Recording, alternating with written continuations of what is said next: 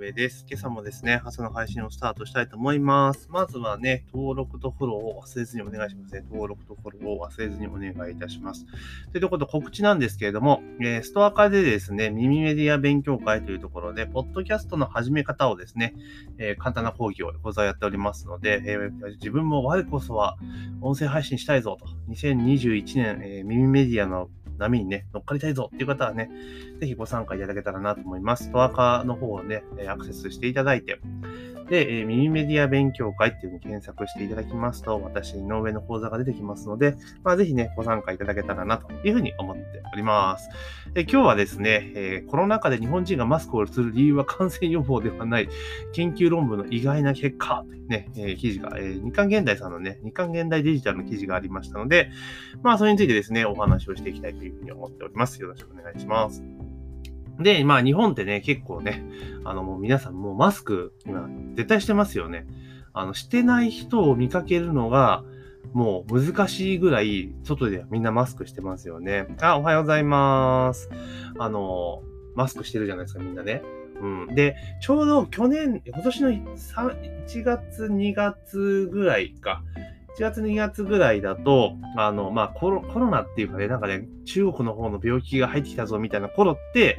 言うてもまだ、まあ、例年の冬と変わらずに、まあまあ、マスクしている人半分、ね、してない人半分。むしろマスクしてない人が多かったのかなっていうところだったんですよね。で、まあそっから、いや、ちょっとやべえぞ、みたいな感じに空気になってきて、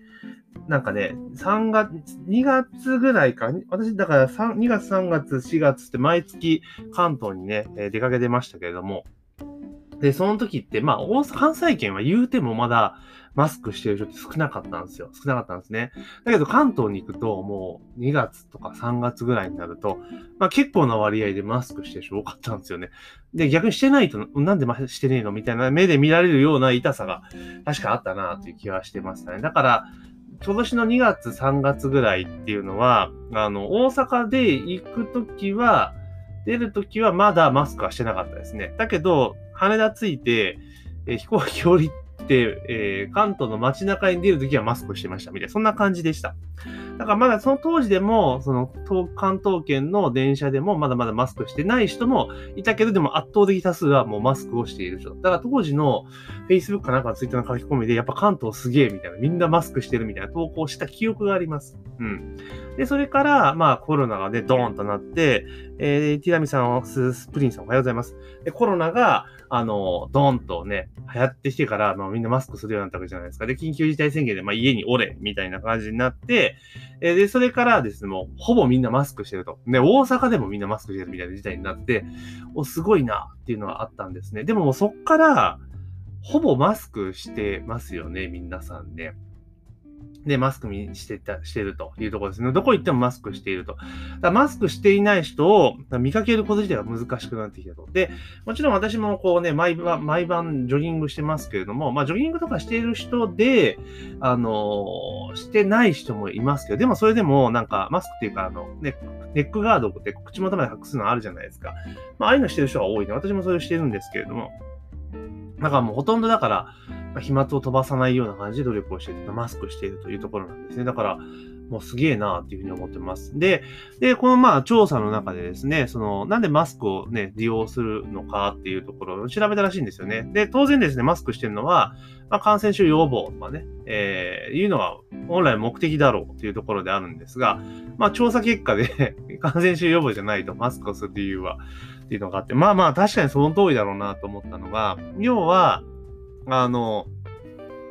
アンケートの結果ね、調査の結果、なんでマスクするかっていうと、まあ、社会的規範から逸脱しないため、あるいは不安を解消するためであって、感染リスクの、えー、低下を期待したものではないということなんです。で、要はどういうことかというと、あの、周りがマスクしているのに、自分がマスクしてないっていう状況に耐えられないってことなんですよね。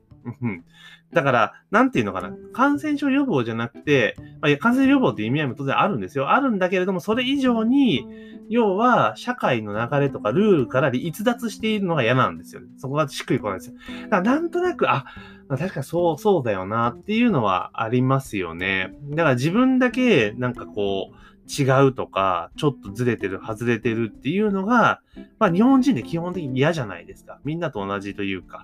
えー、まあみんなと同じことしてれば、あの、なんか安心すると怖くないとかね。まあそういったところが多分日本人であるんでしょうね。だから、そういうことは聞いてるからみんな結構マスクすると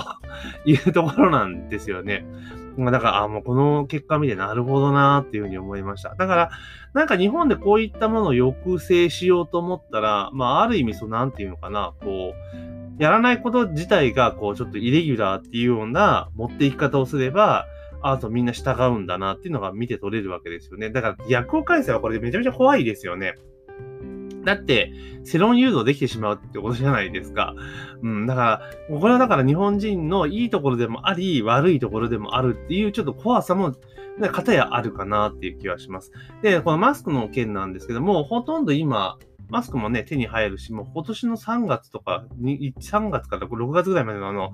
マスク不足は何だったんだっていうぐらい、通にマスク買いますよね。50枚で1000円しない金額で。うん。だから、まあね、多分もう今っておそらく日本人向けのマスクというか、あの、もうこんだけだから一人一日一枚じゃないですか。もうほぼ。その消費量を見越して生産しているから、多分マスクが品切れすることは多分今後ないんですよね。きっと。うん。だからよっぽどなんていうのかな、その工場が被災するとか、そういうことがない限りは多分マスクが切れるってことなんで、あとはあれですよね、チャイナが、あの、なんか意地悪して、あの、日本に輸入しないとかね、あ輸出しないとか、しない限りで多分マスク切れないと思うんですよね。もうデフォでやってるし。で、あと国内メーカーも国内で生産してるじゃないですか。だから多分、前回のようなこともないし、転売ヤーの餌食になることも多分ないだろうなと思う。だからこうやってマスクね、やっぱり、あの、マスクをね、こうやってみんなしてる。まあ、理由はともあれね、同調圧力というか、はみ出るのが嫌だからマスクしてるっていうのが原因であったとしても、マスクみんなしてるからこそ、あれですよね、結局は感染症が、その、このね、新型コロナウイルスがですね、あの、諸外国に比べると、まあ、日本っていうのは感染拡大っていうのがね、抑えられているのかなっていうふうな気はすごくしますよね。本当ね、マスクみんなしてるじゃないですか。うん。で、すごい思いましたよね。こう、マスクをしていくじゃないですか。で、結局だから、今までマスクしていても、なんか、結局、なんか外でマスクしていたとしても、例えば、営業先とかね、お得意様のとこが訪問した時って、外で動いてる時はマスクするけど、あの、なんか、面会の時とかね、商談の時って、まあ結構マスク取ってたと思うんですよね。うん。だからマスク取ってた。だから普通な身だしなみはしていったと思うんですが、だ今って、商談でもマスク取んないじゃないですか。うん。ってことは、髭とかって剃らなくても、まあまあまあ剃りますけど、剃らなくてもぶっちゃけ大丈夫なんじゃんっていう話はありますよね。うん。だからそのマスクが隠れる分で別に髭とかの、髭とか伸ばしても全然 OK じゃんとか、伸ばし、今まで伸ばしたかったけど伸ばせなかった人でも伸ばせるぞみたいな感じではありますよね。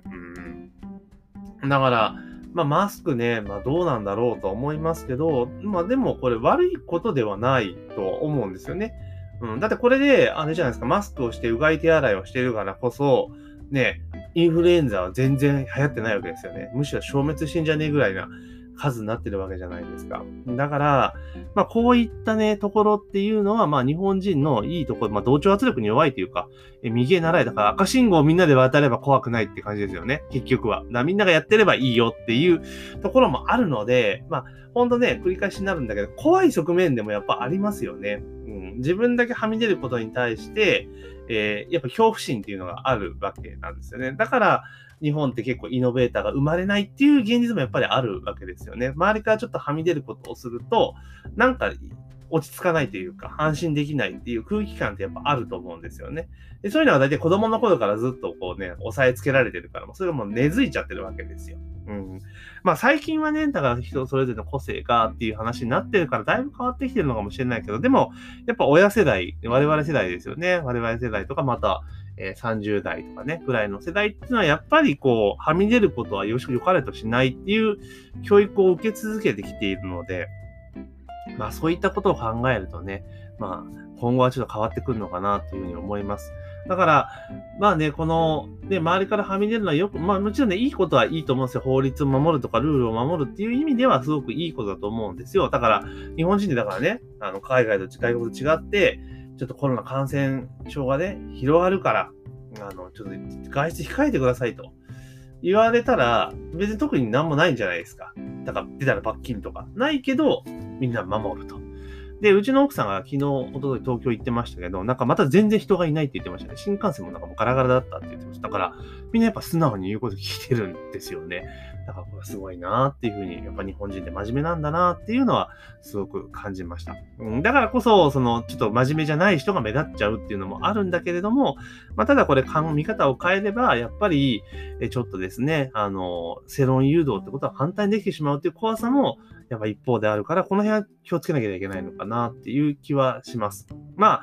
まあ、今ね、本当にその、なんていうかな、個人が気軽に情報発信ができるようになった、まあ、ネットが、ね、発達してきて、いろいろ発信、いろんな情報にアクセスできるようになったからこそ、まあ、今まで見えなかったことが見えてきたっていうことも当然あると思いますし、まあ、デマの情報もあるだろうし、まあ、ただ、まあ、いろいろ何が正しくて何が正しくないかっていうのは、やっぱりもう自分で確かめるしかない。え複数のソースを確かめて確かめかないっていう時代にもなってきたっていうところがあるから、まあ、そういったところの教育みでもしっかりしかないといかんのかなというふうに思いました。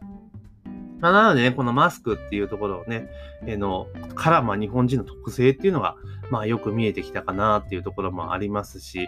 まあ、こういうね、そういう日本人のいいところを、やっぱ活かしながらもね、やっぱ進化していかなきゃいけないんじゃないかなと。でちょっとね、今日はね、真面目な話になっちゃいましたけど、ちょっと思ったかなっていうところです。まあ、あとはね、なんか今ね、家庭内でもマスクをっていう話が出てますけど、まあ、ちょっとそこまで行くとちょっとね、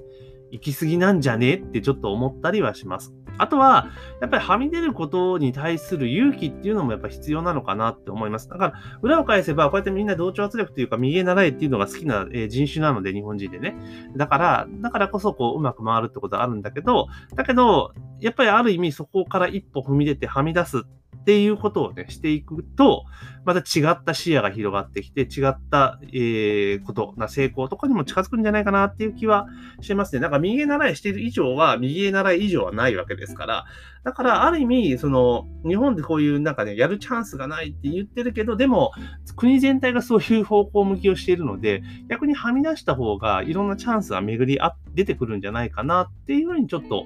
思ったりしますよね。特にね、我々世代なんて、学校時代ね、子供の頃は一生懸命勉強して、いい学校行って、で、いい大学入って、いい就職先に勤めて、みたいなね、ことをずっと誠し言われてたわけですよ。だけど実際ね、自分たちで大学進学して、いざ就職の場になったらバブル崩壊で氷河期ですわ、みたいな。